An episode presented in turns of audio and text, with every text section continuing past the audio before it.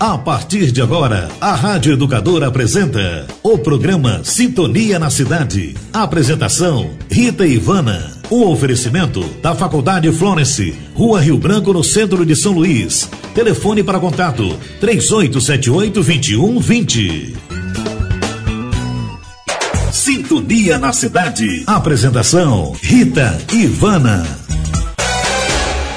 Bom dia, queridas ouvintes, queridos ouvintes do Sintonia na Cidade. Estamos começando mais uma edição desse programa maravilhoso que tem um propósito lindo de trazer temas importantes, transformadores como saúde, educação, moradia, direitos, políticas em defesa da mulher, uma voz contra a violência em relação à mulher, o feminicídio né, a proteção à criança, os direitos da criança e tantos temas importantes que já discutimos aqui. E hoje estamos aqui atendendo a uma demanda importante, todo mundo querendo que a gente discuta democracia, eleição, tá todo mundo aqui querendo ouvir um pouco a opinião das pessoas. Para isso nós trouxemos dois grandes especialistas, uma mulher, Ana Maria Marques, mestre em políticas públicas, para dar sua opinião sobre esse momento que estamos vivendo, muito importante para o nosso país, para as próximas gerações. Amanhã é um dia de muita responsabilidade para cada um de nós.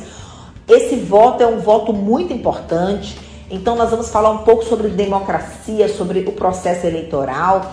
Vamos falar com o professor Francisco Gonçalves ele que é professor da Universidade Federal do Maranhão, do Departamento de Comunicação e foi um grande gestor da Secretaria de Direitos Humanos, um gestor de excelência. Então a gente está trazendo aqui pessoas que na teoria e na prática tiraram nota 10 e tem grande experiência nessas áreas. Então com vocês daqui a pouco democracia, processo eleitoral, nas considerações do professor Francisco Gonçalves e da professora Ana Maria Marques. Um grande abraço, minha gente, a vocês. Esse programa é feito para vocês com todo carinho. Então, que Deus nos abençoe e daqui a pouco, entrevistas. Vamos lá, vamos ouvir o que, que esses dois grandes profissionais entendem desse momento tão importante para o nosso país. Um beijo, até já! Sintonia na Cidade. Apresentação: Rita Ivana. Sintonia na Cidade. Entrevista. Bom dia, queridos ouvintes do Sintonia na Cidade. É um prazer estar com vocês nesse programa tão bacana, numa etapa maravilhosa que é a entrevista. Estamos aqui ao lado de duas pessoas extraordinárias, a professora mestra Ana Maria Marques, que é professora do curso de Direito da Faculdade Florence, minha gente. Respeite o Florence. e aqui também estamos com o professor Francisco Gonçalves.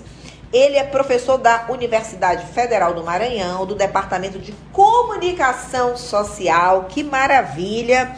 É doutor em Comunicação e Cultura pela UFRJ.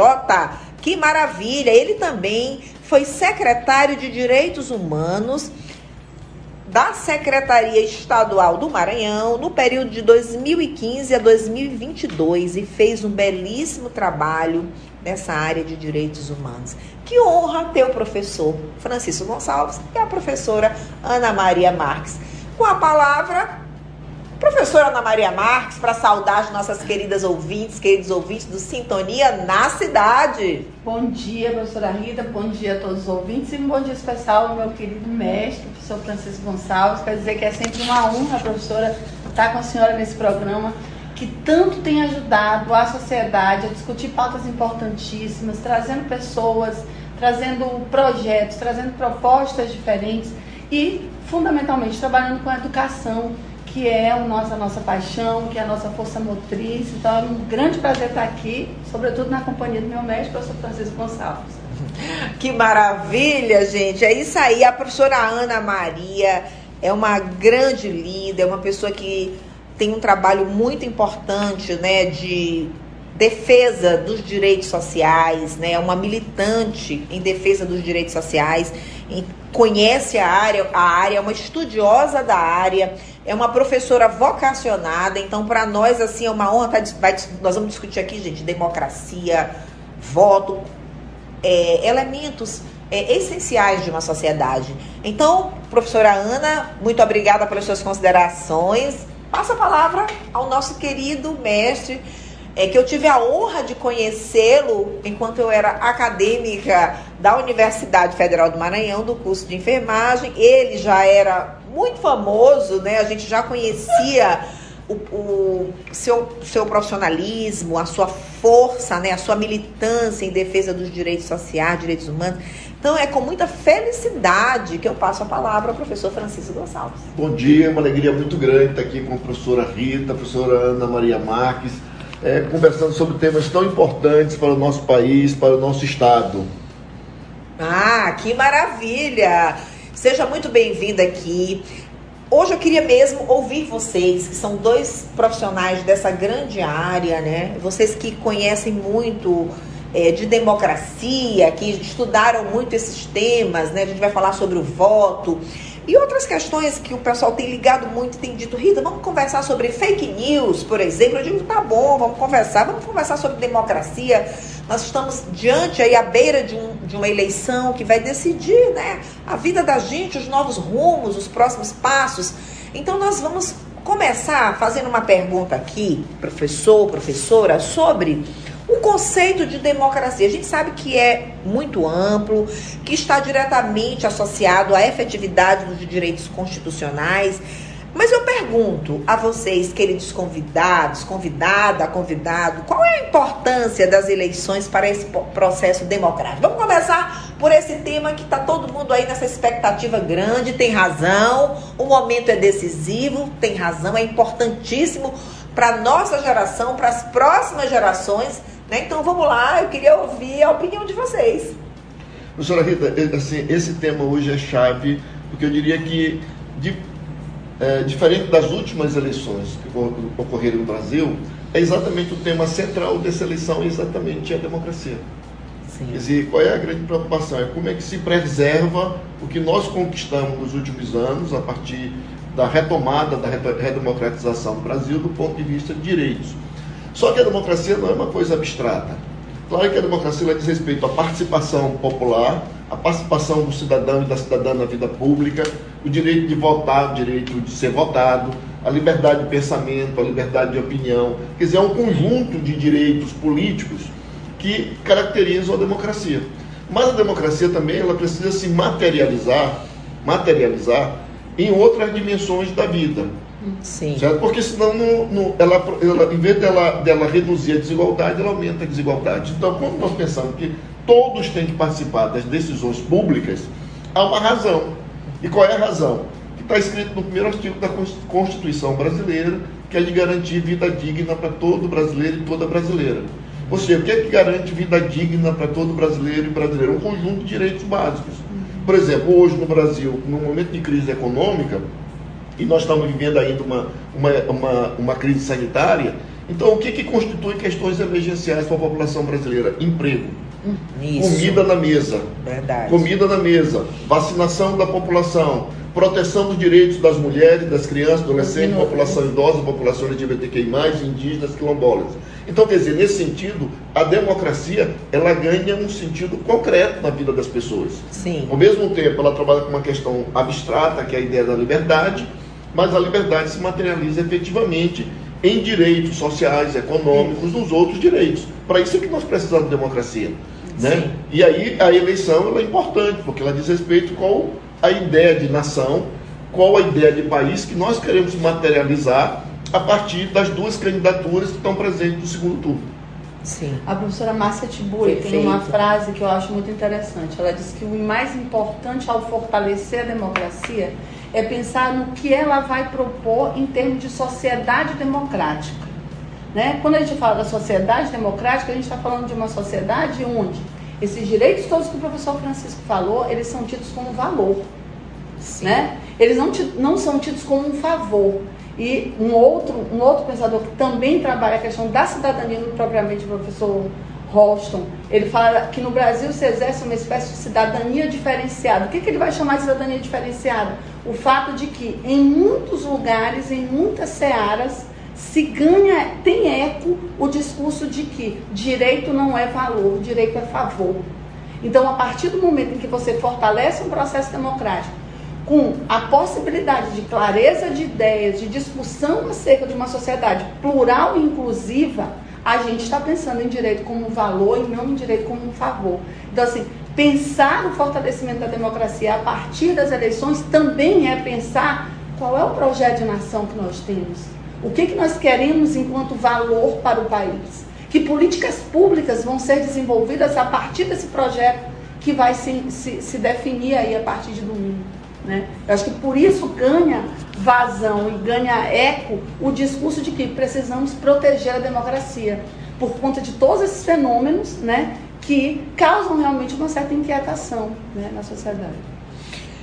Eu, ouvindo os dois, né, falas excelentes, extraordinárias, é, muito bem fundamentadas, eu fico muito assim honrada né, de ter vocês aqui com essa visão é, tão avançada, uma visão tão, tão bacana e um, um norte, um norte a ser seguido.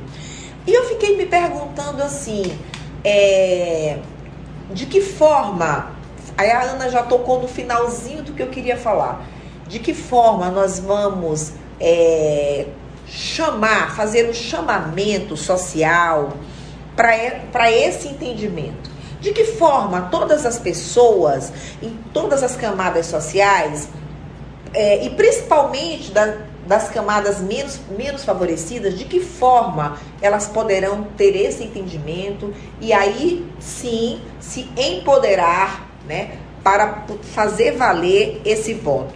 Eu acho que o povo do Maranhão é muito sabido. Eu, eu falando aqui, do, eu me lembrei de Dona Terezinha. Eita, povo sabido é o povo do Maranhão. Povo muito inteligente. É um, um povo que sofre muito, né? Com, com muitos desafios. Embora a gente tenha avanços, eu quero aqui elogiar muito a gestão né, do professor Francisco Gonçalves, né, à frente da Secretaria de Direitos Humanos. Foi lindo. Depois eu vou contar um, um, um fato belíssimo que, para mim, já daria 10 na sua gestão. E foi uma, uma gestão extremamente so, social, realmente aquilo que se espera né, de uma secretaria desse porte. Mas eu queria dizer assim, quais os caminhos poderiam clarear né, para que as pessoas tomassem essa decisão, assim, tivesse essa compreensão? Porque a gente está vendo que o país está muito dividido, as pessoas estão divididas. E até o próprio conceito de democracia ele está sendo, às vezes, tem vários entendimentos. Como? Como? Eu queria que vocês trouxessem mais alguns elementos, assim, da importância da democracia, como buscá-la, como compreendê-la melhor. Acho que uma boa política educacional, né? Eu acho que, claro, favoreceria bastante isso, incentivo. Mas, assim, eu queria que vocês fizessem algumas reflexões de como a gente repensar né, o nosso entendimento sobre democracia. A partir dessas colocações aí iniciais de vocês. Professora Rita, eu diria que uma, um ponto de partida é exatamente o que está provocando polêmica nessas eleições. Então, se nós observarmos, tem alguns temas que viraram elementos de polêmica eleitoral. Vou dar um exemplo. Questão, se um candidato ganhar, vai fechar a igreja, por exemplo. Sim. Você teve assim, se Lula ganhar, Lula vai fechar a igreja. É como se houvesse uma, uma uma atitude no Brasil de um movimento contra as igrejas cristãs. Eu vou dar um, um exemplo. Eu fui, eu fui, secretário de Direitos Humanos por quase oito anos no Maranhão. Aliás, na história do Maranhão, eu fui a pessoa que mais tempo ocupou essa função pública. Maravilha. De forma contínua.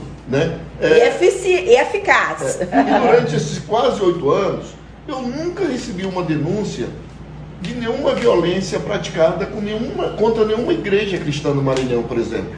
Graças a né? Deus. Né? E não tem registro disso em outras partes do país de violência contra igrejas cristãs, seja igrejas evangélicas, protestantes ou católicas. O que eu recebi durante esse tempo foi, foi denúncias de perseguição contra cultos de matriz africana. Ubanda, Candomblé, Mina e outros, Tricô. Então é importante essa diferença que no Brasil não, não há é, é, registros de perseguição religiosa contra comunidades cristãs no Brasil. Maravilha. Então isso não está em risco no Brasil. E nenhum candidato defende isso. É, e cito, cito, cito isso porque eu acho que é um exemplo, é uma falsa polêmica, é uma, é uma mentira que tem sido produzida e reverberada para jogar cristãos contra outros setores da população brasileira, como se a disputa no Brasil fosse uma disputa entre cristãos e não cristãos. Isso. A segunda polêmica que eu observo, que para mim eu acho uma polêmica muito engraçada, porque ela mostra uma mudança política no Brasil, é dizer assim: quem é de esquerda é contra a religião.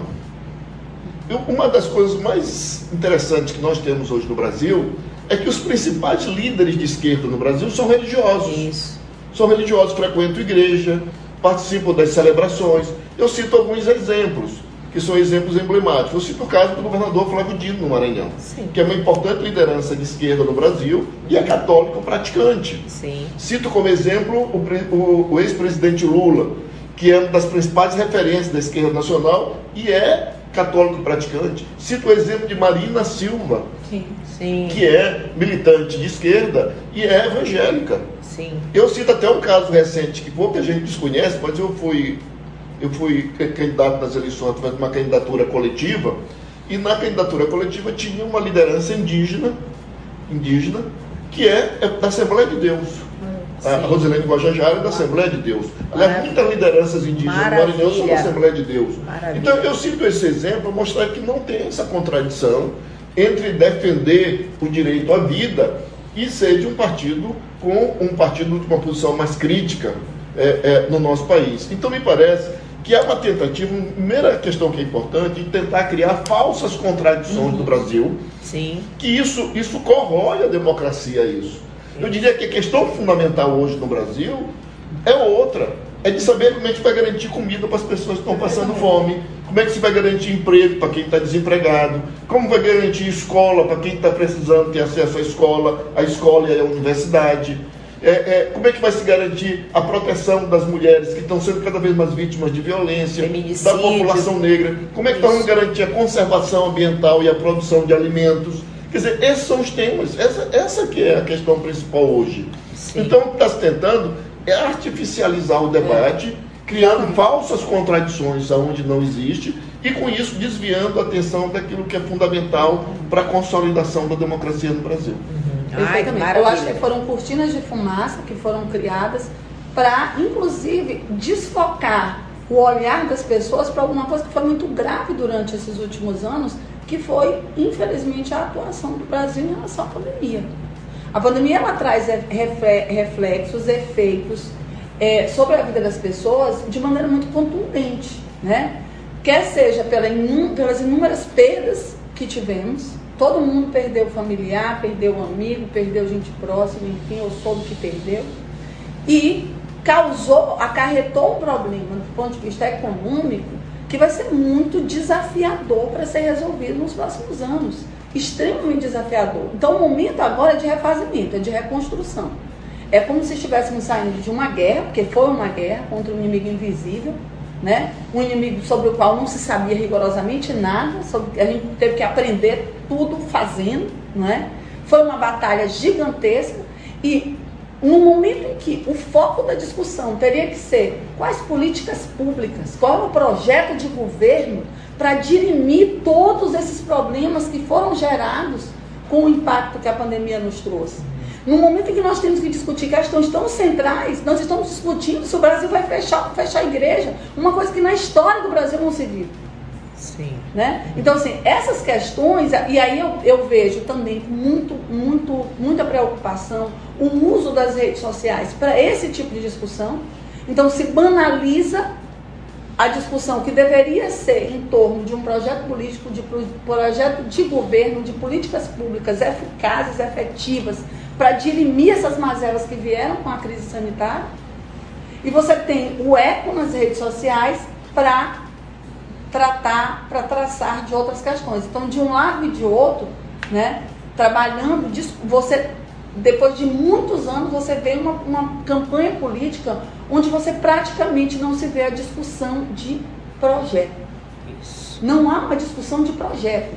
Há uma, uma celeuma que se instaurou, inclusive socialmente, de uma polarização que, no meu entendimento, é extremamente desnecessária no processo democrático, mas houve uma polarização com toques de, de violência preocupantes para discutir o sexo dos anjos, porque não se está discutindo o que efetivamente o Brasil precisa. Né? Sim, verdade. Quando a professora Ana, obrigada professora Ana, professor Francisco, eu fico muito assim, é, reflexiva sobre tudo isso. Eu queria também aí já dizer aos nossos queridos ouvintes que a intenção desse programa aqui é ser uma voz. Vamos ouvir a todos, todas as pessoas que querem discutir algum tema. Eu acho que a gente está no, no, tempo certo de discutir democracia, de discutir eleição, de, de discutir. Aqui a gente não está falando, é, não é um, um programa que a gente quer que as pessoas, cada um faça a sua reflexão. Nós queremos trazer essa contribuição reflexiva nesse momento decisivo. E a nossa ideia aqui, a professora Ana Maria falando da pandemia, a nossa ideia é clarear algumas coisas que para nós, por exemplo, é, a gente percebeu como algo muito triste. Eu queria citar um dado aqui. No Brasil, o maior número de trabalhadores da enfermagem, por exemplo, que morreu. O Brasil foi o país que teve o maior número de mortes de trabalhadores da enfermagem. Isso é algo extremamente é, triste e preocupante. A gente precisa pensar que nós temos que ter que eleger um gestor que realmente se comprometa com o bem mais precioso que é a saúde, que é a democracia, que é a educação, né? que, que realmente esteja comprometido que seja uma pessoa sensível com a causa social, que seja alguém que realmente vá abrir espaços democráticos, essa oitiva das pessoas, o SUS, dentro do SUS, nós temos uma, uma ferramenta importante, que é o controle social, que são os conselhos que têm que ser ouvidos, traçadas as políticas, por exemplo, eu trago o SUS porque a minha área é saúde. Então, é, eu queria entender melhor como é que está hoje, por exemplo, essa oitiva do, do, do, controle social? De que forma a sociedade está participando, por exemplo, dessas discussões? O que é, que é melhor para aquela unidade de saúde? O que, que é, qual é a política pública melhor? Como é que está sendo né, essa questão da, da, da imunização? Né? Como é que o país está se preparando para enfrentar as novas, as, a nova, as, as viroses que vão que estão reemergindo, né? De que forma o país está se organizando para tratar, por exemplo, a violência em relação à criança. A criança está sofrendo muita violência, as mulheres estão sendo vítimas de violência e feminicídio. Há pouco, antes de ontem, em São Luís, nós tivemos um caso de feminicídio e a todo instante. Então, gente, o que nós queremos é eleger um gestor que se comprometa com isso seriamente, que defenda isso, que trace políticas onde haja uma participação democrática dos setores, dos estudiosos, das universidades, das escolas, das secretarias, que possam é, ser ouvidas, que a população seja ouvida e isso seja transformado numa política pública eficaz, que não se sofra tanto. Por exemplo, a gente tem um déficit, professor, de, de 10 anos que a pandemia deixou para nós, em todos os níveis, educação básica, né, ensino superior, em todos os níveis.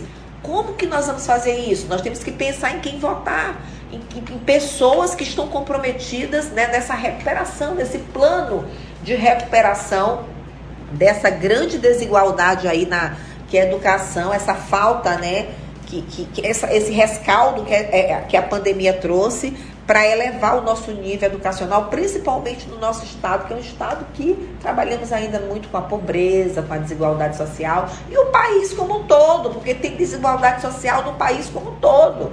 Uma cidade como é São Paulo, por exemplo, eu vim de lá há poucos dias e vi muita gente nas ruas. É incrível o grande número de pessoas que estão na rua, dormindo nos papelões, né, sem alimento, emagrecidos. Então falta também uma política pública que se preocupe com essas pessoas. O uso de, de drogas também aumentou muito o uso de drogas. Nós temos que ter uma política pública também eficaz em relação ao uso de drogas, né? É uma política de proteção à mulher. Então, eu, eu aos índios, né, uma política de proteção né, a essas comunidades quilombolas, aos indígenas, a gente precisa ter pessoas comprometidas é, com essas estratégias que vão fazer, vão buscar a dignidade humana. Nós precisamos recuperar a dignidade humana. E esse voto amanhã ele é muito valioso, é um voto muito responsável. Nós temos que eu sei que todos nós aqui somos pessoas muito responsáveis, os nossos ouvintes aí estão nos escutando. Eu tenho certeza que a gente vai pensar muito bem ao votar amanhã. Que país nós queremos? Nós queremos um país mais democrático? Nós queremos né, um país mais pacífico? Nós queremos é, discutir né, com a sociedade as suas necessidades? É, como faremos isso, professor Ana Maria? que, que vocês pensam de tudo isso? Professor. É, professora Rita e Ivana, eu diria que nós estamos passando por um momento que é de limite no Brasil. Uhum. Ou seja, é, o presidente eleito precisa reconstruir a nação. E precisa reconstruir políticas públicas. Porque o que ocorreu nos últimos anos, sob a, sob a liderança do Temer e do Bolsonaro, foram um desmonte de políticas públicas no Brasil e desmontes, inclusive, do sistema de proteção social. Então, é, o grande desafio hoje é a reconstrução da nação. E uma reconstrução da nação que leve em conta é, a, a, participação da população na avaliação e planejamento de políticas públicas, que leve em conta a reorganização das instituições públicas e com a capilaridade para atender a população em todas as áreas, e, sobretudo, que leve em conta que que não se pode reorganizar políticas públicas no Brasil sem incluir as pessoas. Sim. Né? Sim. Essa é uma questão chave.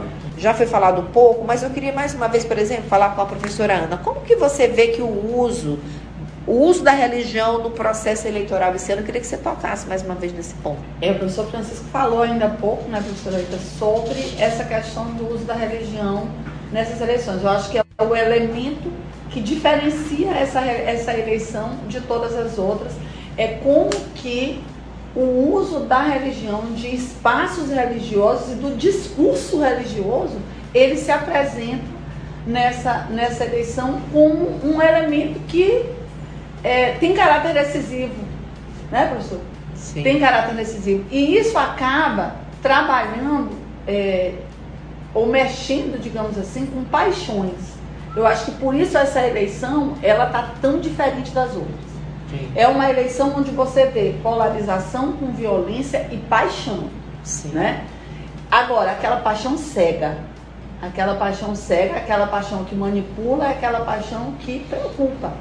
Por quê? Porque do ponto de vista da, da, da, da manipulação de, de, discurso que foi feita nessa, nessa eleição, com o uso da religião, e eu também sou religiosa, também sou católica, você sabe disso, né? Eu chego a dizer assim, digo, Deus deve estar uma hora dessas tremendo todinho, né? de ver que o nome dele está sendo usado tanto e tanto para legitimar tanta coisa, né?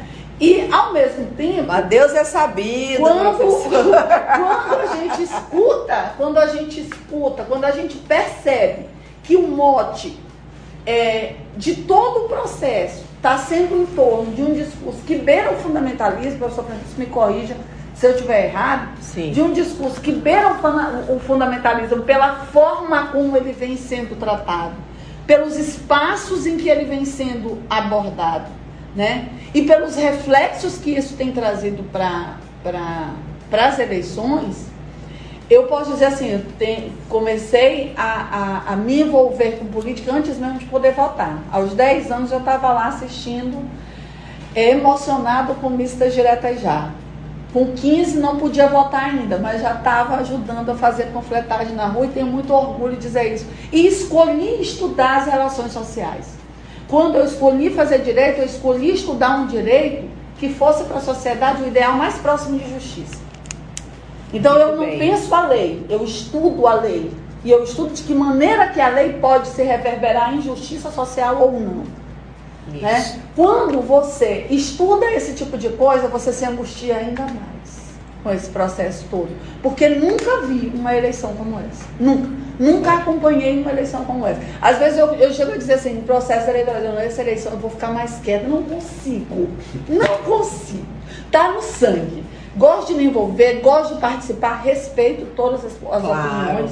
Né? Claro. Me relaciono, tenho uma posição política definida, é, explícita, não aceito a imparcialidade nesse momento. Não acho que seja um momento para imparcialidade, mas acho fundamentalmente que é um momento de respeito. De respeito. Então, tenho inúmeros colegas de trabalho que, que têm posição política de, diferente da minha, nos relacionamos muito pacificamente, muito tra tranquilamente, porque é o jogo democrático.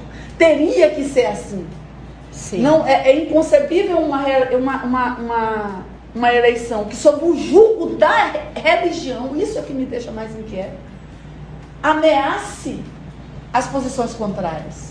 Você chega num momento em que você vai para o aniversário, eu vi agora outro dia uma, uma, uma, manchete, alguém fez um aniversário e botou nas mesas. É proibido falar de política, veja em que ponto chegamos. né? As Porque famílias, a né? maneira como as paixões se reverberaram aí, se extrapolaram aí, e pior de tudo, por manipulação de um discurso que não é a política verdadeira, não é isso, professor?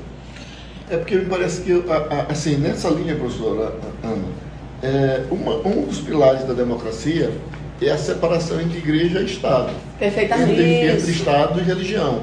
Isso. E qual é a razão disso? Porque religião é uma decisão pessoal. Pessoal. Isso. É da consciência de cada um. Daí o Estado ser laico, né? Sa laico. laico. E, e, o Estado não tem religião.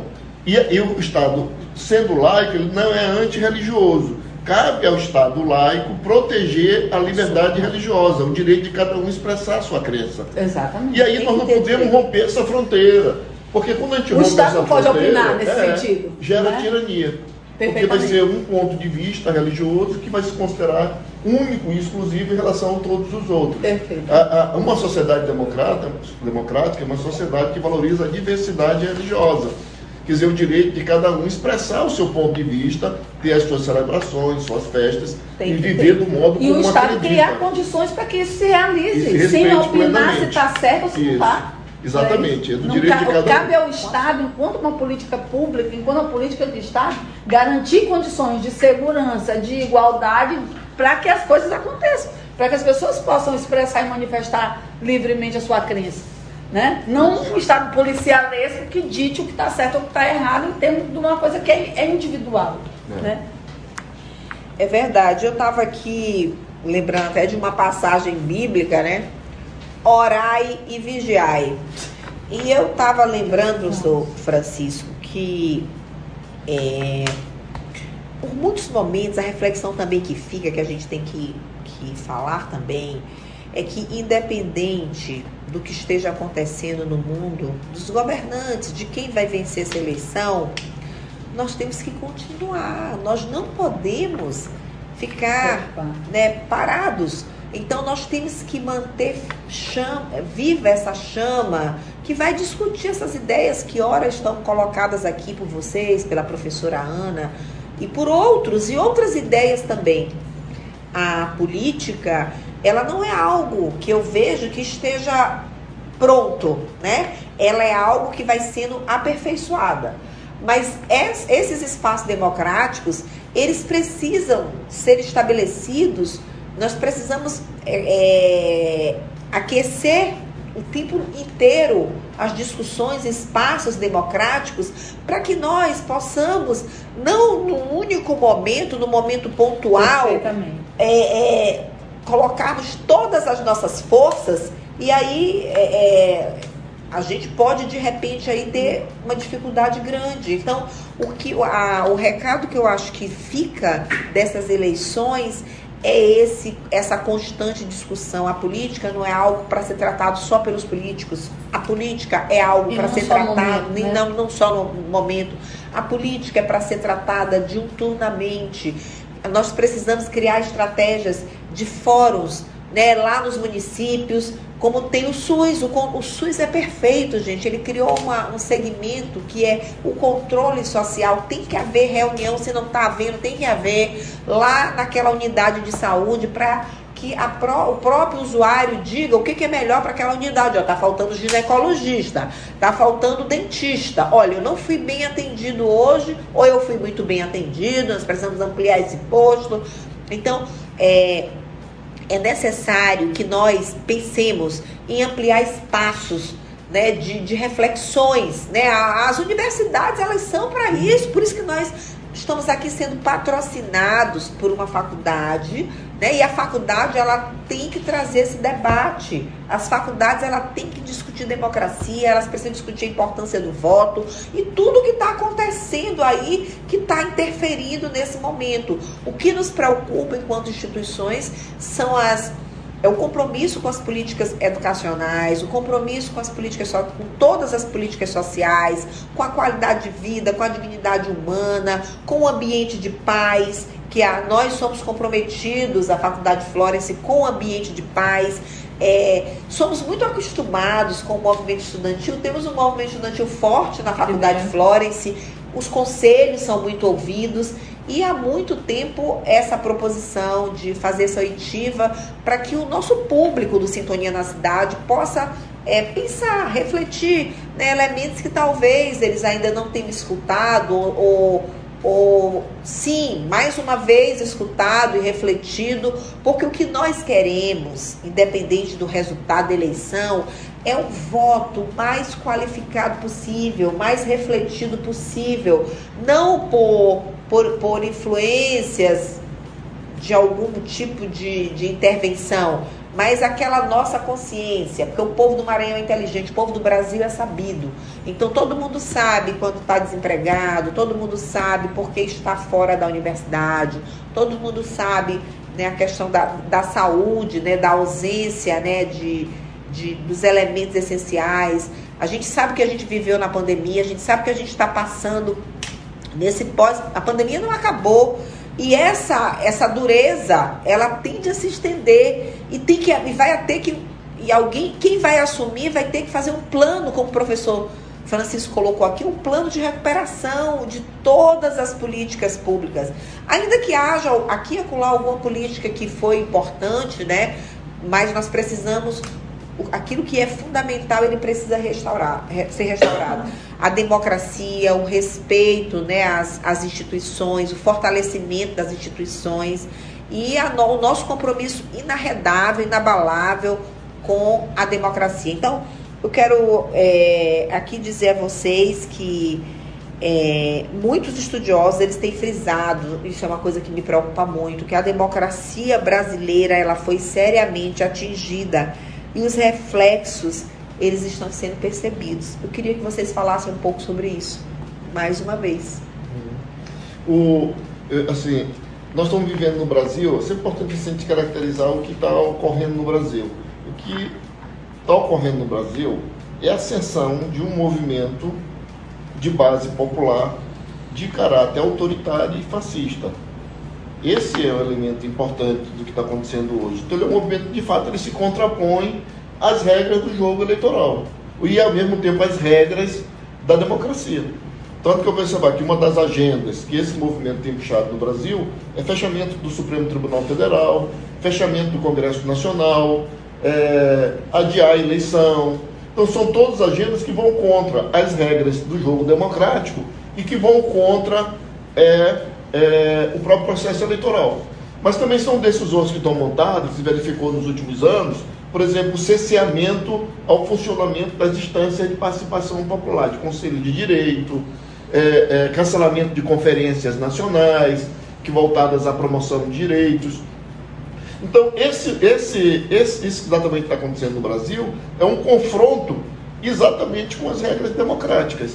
Ora, em situações como essa, nós precisamos observar que os limites da democracia não inviabilizam a democracia. Sim. Essa é a grande questão. Se você tem crítica à democracia no Brasil, nós temos que encontrar as formas de aperfeiçoar e de superar os problemas da democracia brasileira. Eu, particularmente, sou convencido que a única forma de, de, de, enfrentar os problemas da democracia é com mais democracia, Sim. com mais liberdade, com mais participação, com mais empoderamento da sociedade civil. Porque é com contraditório, é garantindo o contraditório, é garantindo na mesa que as diferentes opiniões possam se expressar claramente, é que a gente consegue avançar do ponto de vista de consolidação das instituições democráticas. Uma coisa que é interessante observar é que quando se pensa nesse áureo momento da ditadura, não se pensa que não se sabia nada sobre ele. Só se sabia o que era permitido saber. Ninguém sabe. Ah, não teve corrupção. Há quem diga que não teve corrupção no período da ditadura. E se tivesse, ou como que se saberia? Com a imprensa dominada, com o Congresso fechado, com assembleias legislativas fechadas, sem eleições diretas, sem participação popular, porque ninguém podia falar nada, né? Como é que se sabe de existência ou não de corrupção no período da ditadura militar, num período onde, o, pelo próprio sistema, pelo próprio AI-5, que é a reverberação de tudo de ruim que existiu naquele momento, não se podia falar nada, não se podia expressar, não se podia se questionar, não se podia investigar. Todas as instituições estavam no controle deles. Só aí, é, aí ali era a máxima a potencialização daquela expressão. Aos inimigos, os rigores da lei, aos amigos, os, os favores. favores da lei. E isso se evidencia, por exemplo, num processo de industrialização arrevezado que nós tivemos. E aí a gente vai ter, por exemplo, aqui em São Luís, uma evidência muito clara disso, quando a gente vê a Merck, bem ali onde ela foi liberada, né? Poluindo. Poluindo um rio. Por quê? Aos amigos os favores da lei. Era assim que funcionava no período da ditadura. E que se tenta silenciar, inclusive, vozes que denunciam hoje as atrocidades que aconteciam antes. É importante também colocar isso. Há um movimento no sentido de é, é, silenciar essas vozes através da, da, eliminação de documentos, através da proibição de, de veiculação de filmes. Quanto tempo passou pela marca? Ser exibido, ela marca não, é, é Marighella. Marighella, ser exibido nos cinemas. Ninguém se questiona isso em pleno século XXI, com a Constituição Federal que nós temos, um filme não poder ser vinculado no cinema, quantos anos ele é segurado? Agora, professor, uma outra evidência que eu vejo, né, do quão fortemente a nossa democracia tem sido, está ameaçada e já está arranhada, sim, é o processo eleitoral que nós estamos vivendo agora. Gente, nós não estamos numa eleição, nós estamos num plebiscito.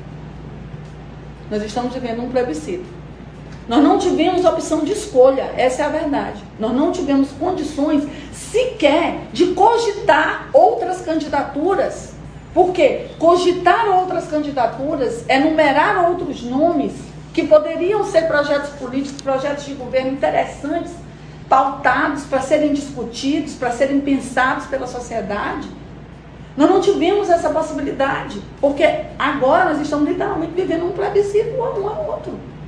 Então, isso já é uma evidência do quão fortemente essa estrutura já está começando Sim. a ser abalada. Nós estamos, numa, nós estamos num processo eleitoral em que eu tenho andar com um bottom, com uma camiseta, porque eu posso sofrer uma violência na rua. Então, isso aí, por si só, evidencia o quão fortemente essa estrutura já está sim abalada. A nossa ideia aqui não é em nenhum momento nós respeitamos todas as escolhas, respeitamos as igrejas evangélicas. Eu amo, um abraço ao pastor Mesquita, né? Eu, a pastora Rosélia, eu, eu creio muito no trabalho dos evangélicos, eu amo participar de cultos. E eu creio muito que vocês farão todos essa reflexão. Quem era Jesus? Jesus gostava dos humildes, Jesus, os sofredores, os excluídos, os vulneráveis, a, o, toda, todo o trabalho de Jesus, a humanidade de 33 anos, foi exatamente para mostrar como nós deveríamos tratar os excluídos, aqueles necessitados, né, os humildes. Então é para esse presidente que eu quero votar. Eu quero votar para esse presidente que pode melhorar a vida das pessoas. Olha, gente, muito obrigada. Eu quero agradecer imensamente aos meus ouvintes Sintonia na Cidade, dizer que eu amo esse programa, que ele, ele pretende ser uma voz de todos. Nós não estamos aqui para condenar ninguém, nós estamos aqui para, para a liberdade. A verdade foi para a liberdade que Cristo nos enviou, para dar essa liberdade. E também oferecer subsídios, né, para que se vote, subsídio, para que as pessoas tenham voto qualificado amanhã. Então, com a palavra o professor Francisco Gonçalves, lembrando que amanhã é um dia importante, né, gente? Exatamente. Todo mundo nas urnas aí. Professor Rita, o senhor estava falando, estava me lembrando aqui exatamente do Papa Francisco. O Papa Francisco tem insistido muito na nossa corresponsabilidade e pelo cuidado da casa comum, mas também pelo cuidado um com o outro. E eu acho que todo voto é uma manifestação de cuidado com a gente, de cuidado com os outros. Porque o nosso voto ajuda, contribui para melhorar ou para piorar a vida das pessoas. Então esse voto nosso amanhã tem que ser um voto para proteger as pessoas. Proteger a vida das pessoas, proteger o emprego, garantir comida na mesa, garantir conservação ambiental, garantir que a gente estabeleça um clima Defesa de paz da- no da país, de paz, da da, justiça, da justiça. exatamente. Então acho que esse é um voto de cuidado, de quem se preocupa com a outra pessoa. E eu acho que isso é que torna um país melhor e um país mais feliz. Muito bem, que felicidade. Professora Ana, maravilha. Vamos lá. Meu apelo é que, primeiro, votem, saiam de casa, não acreditem no já ganhou. Cada voto é necessário, cada voto é importante. É a nossa possibilidade de dizer eu quero mudar ou eu quero manter. Isso. Mas o voto é uma arma e como arma ele tem que ser usado Um instrumento. na paz, né? Uma arma de, é um instrumento, Instrumento de, paz, de de paz. mobilização, de organização, de manifestação. Então meu pedido é votem, votem, não acreditem no já ganhou, não acreditem em pesquisa. Votem, vão votar. Saiam de casa sem medo. Deus está conosco, vai nos amparar. Eu tenho fé que a gente vai conseguir vencer essa etapa sem maiores dramas, sem maiores problemas e principalmente em paz, né? O cuidado que se tem que ter no dia de amanhã, que é um dia que infelizmente não é completamente de festa, pelo medo que nos aflige de algum modo, né? É, as manifestações violentas elas existem, então a minha dica é vão com tranquilidade, exerçam o seu direito, não caiam em discussão, não entrem em discussão Isso. alguma. Cada um de nós tem a sua posição, tem a sua opção, tem a sua escolha, Isso. respeite a do outro. Se ele não respeitar a sua, dois só brigam quando os dois querem. Isso. Então, na fila, percebeu manifestação contrária, se cale, espere seu momento, vá lá, exerça o seu papel, como diz Chico Buarque, todos juntos somos fortes, somos arcos, somos flecha, não há nada para temer. E eu espero sinceramente que domingo seja uma festa, uma festa do amor, uma festa dos direitos, uma festa da sociedade, da liberdade. E que segunda-feira estejamos todos aqui voltando para trabalhar, alegres, contentes, cientes do dever cumprido como cidadãos. E como a professora Rita bem disse, o espaço de democracia não pode ser só o momento do voto. Isso. O momento do voto é importantíssimo, é necessário. Continuar. Mas estejamos vigilantes e acompanhemos todos os processos, né? A partir de segunda-feira, comecemos, recomecemos, porque ainda há muito para se fazer pelo Brasil, ainda há muita gente com fome, ainda há muita marginalização, ainda há muita exclusão. E o que a gente precisa para fazer um país é de união, né, professor? É isso aí. Muito bem. É, eu queria é, agradecer mais uma vez a vocês. Nossa, eu acho que a contribuição que vocês deram aqui foi tão grandiosa. Eu quero agradecer, agradecer a nossa audiência. Eu tenho certeza que será de, de grande importância para os queridos ouvintes dessa rádio maravilhosa, que chega a tantos municípios, a Rádio Educadora. É uma honra para mim. Meu pai ouvia a Rádio Educadora. Eu vou contar uma coisa para vocês, gente. Eu pegava, lá em casa não tinha telefone. Então meu pai gostava muito de política, futebol e aí gostava muito. Então ele eu ele gostava também muito de música, né? Então eu pegava e eu também ele me dizia as músicas que ele gostava. E ele tinha um problema de saúde, ele passou muitos anos doente.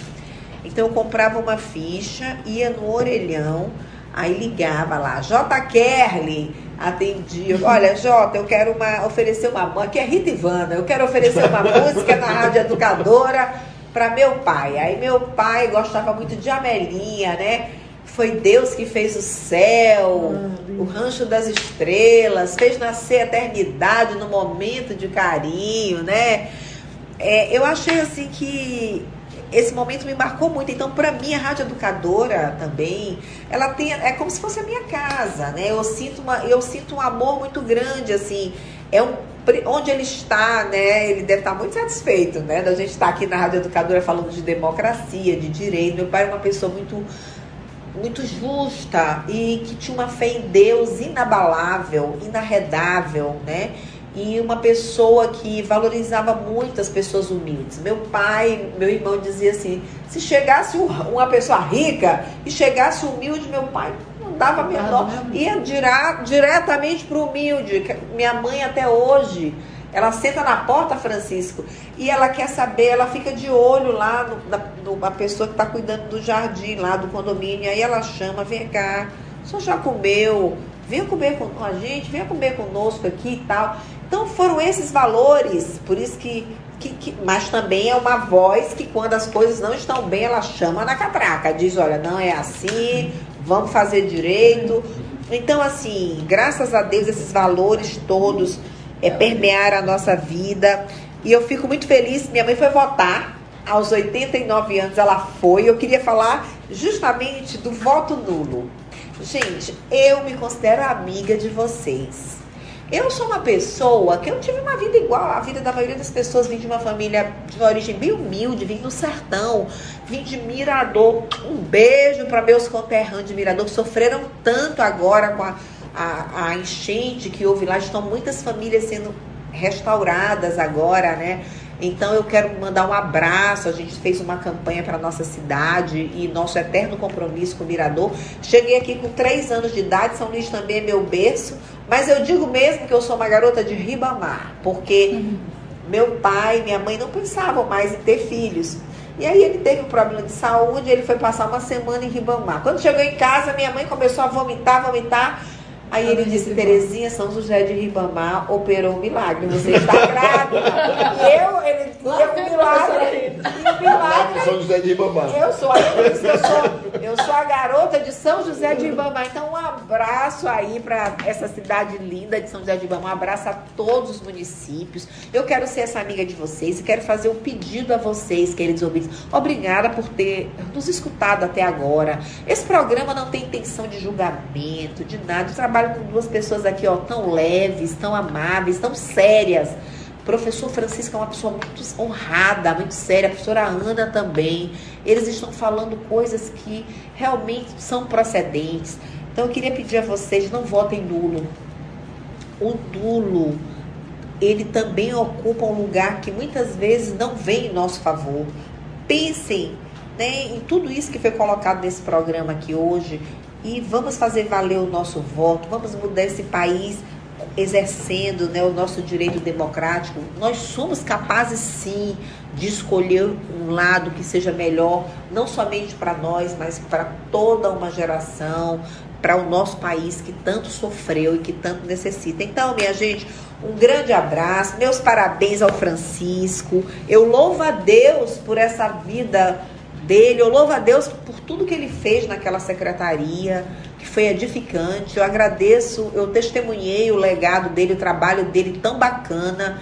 O Chico, aonde ele estiver, ele vai ser um instrumento de Deus, porque ele está do lado da justiça, do lado da verdade, né? Ele é uma pessoa que a gente acompanha há mais de três décadas, eu acompanho a vida dele. E a Ana é nossa colega aqui da Faculdade Florence, nossa grande parceira. Ela disse que ela quer se aposentar na Faculdade Florence.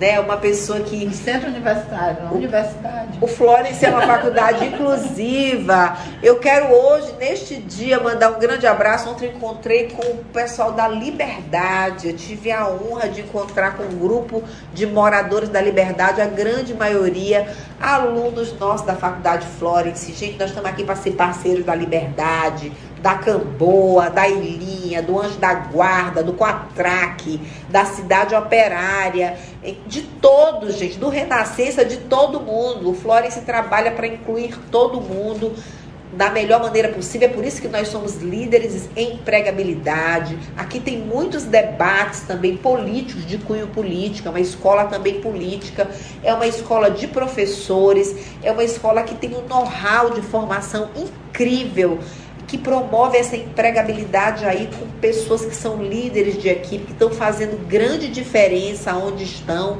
E graças a Deus nunca respondemos a nenhum processo ético legal.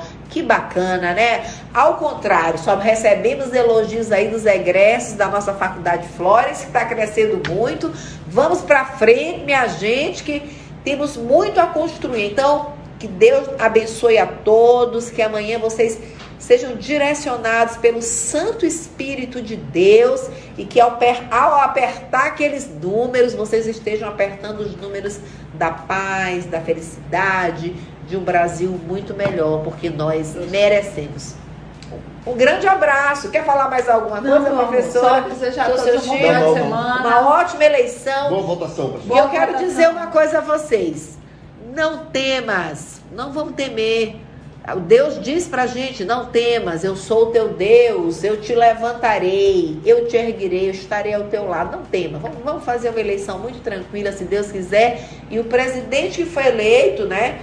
Será o nosso presidente a partir de amanhã. Um abraço, fiquem com Deus. Até a próxima. Obrigada. Amo vocês. Beijos, obrigada. Sintonia na cidade. Apresentação: Rita Ivana.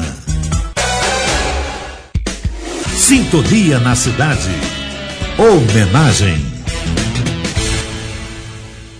Minha gente, o Sintonia na cidade tem um momento que é de homenagens.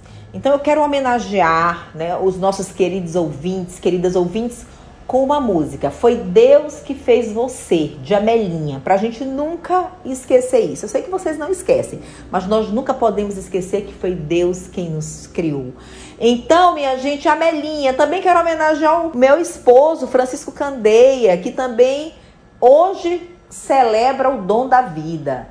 Então, Francisco, eu te amo e te desejo uma vida cheia da graça de Deus. Assim como todos os aniversariantes desse dia também, minha gente. Meu abraço, fiquem com Deus. Então, vamos ouvir Amelinha nessa música linda que mostra o poder do nosso Criador. Um abraço!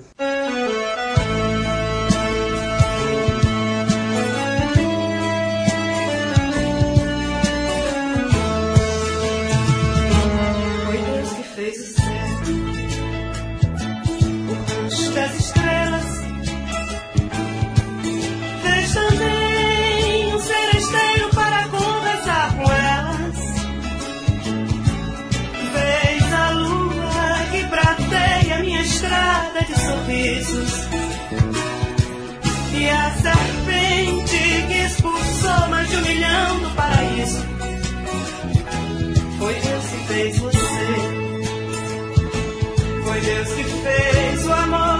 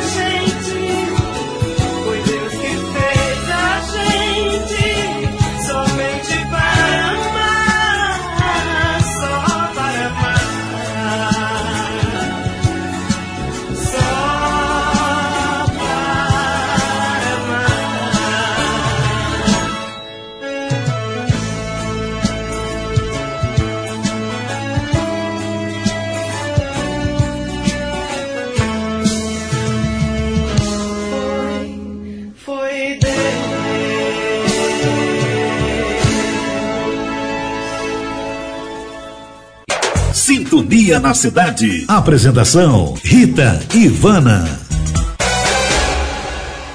É isso aí, queridas ouvintes, queridos ouvintes. Estamos diante de um dos momentos mais importantes do nosso país. Mas nós temos certeza que o povo brasileiro está mais que preparado para fazer esse voto. Então eu desejo a todas e todos uma eleição pacífica, uma eleição tranquila e que nós possamos seguir para as urnas felizes, confiantes e ao final do dia celebrar também com muita alegria a eleição do novo presidente da República e que nós possamos seguir com muita esperança, com muita confiança num país muito melhor. Um grande abraço, fique com Deus e até o próximo sábado, às 9 horas da manhã, aqui na Rádio Educadora, com o nosso, o meu, o seu, Sintonia na Cidade. Um grande abraço. Vamos seguir felizes para essa urna, minha gente. Mais felizes ainda no final do dia com o resultado dessa eleição. Um abraço, fiquem com Deus. A Rádio Educadora apresentou o programa Sintonia na Cidade. Um oferecimento da Faculdade Florence, na rua Rio Branco, no centro de São Luís. Telefone para contato: 3878 2120.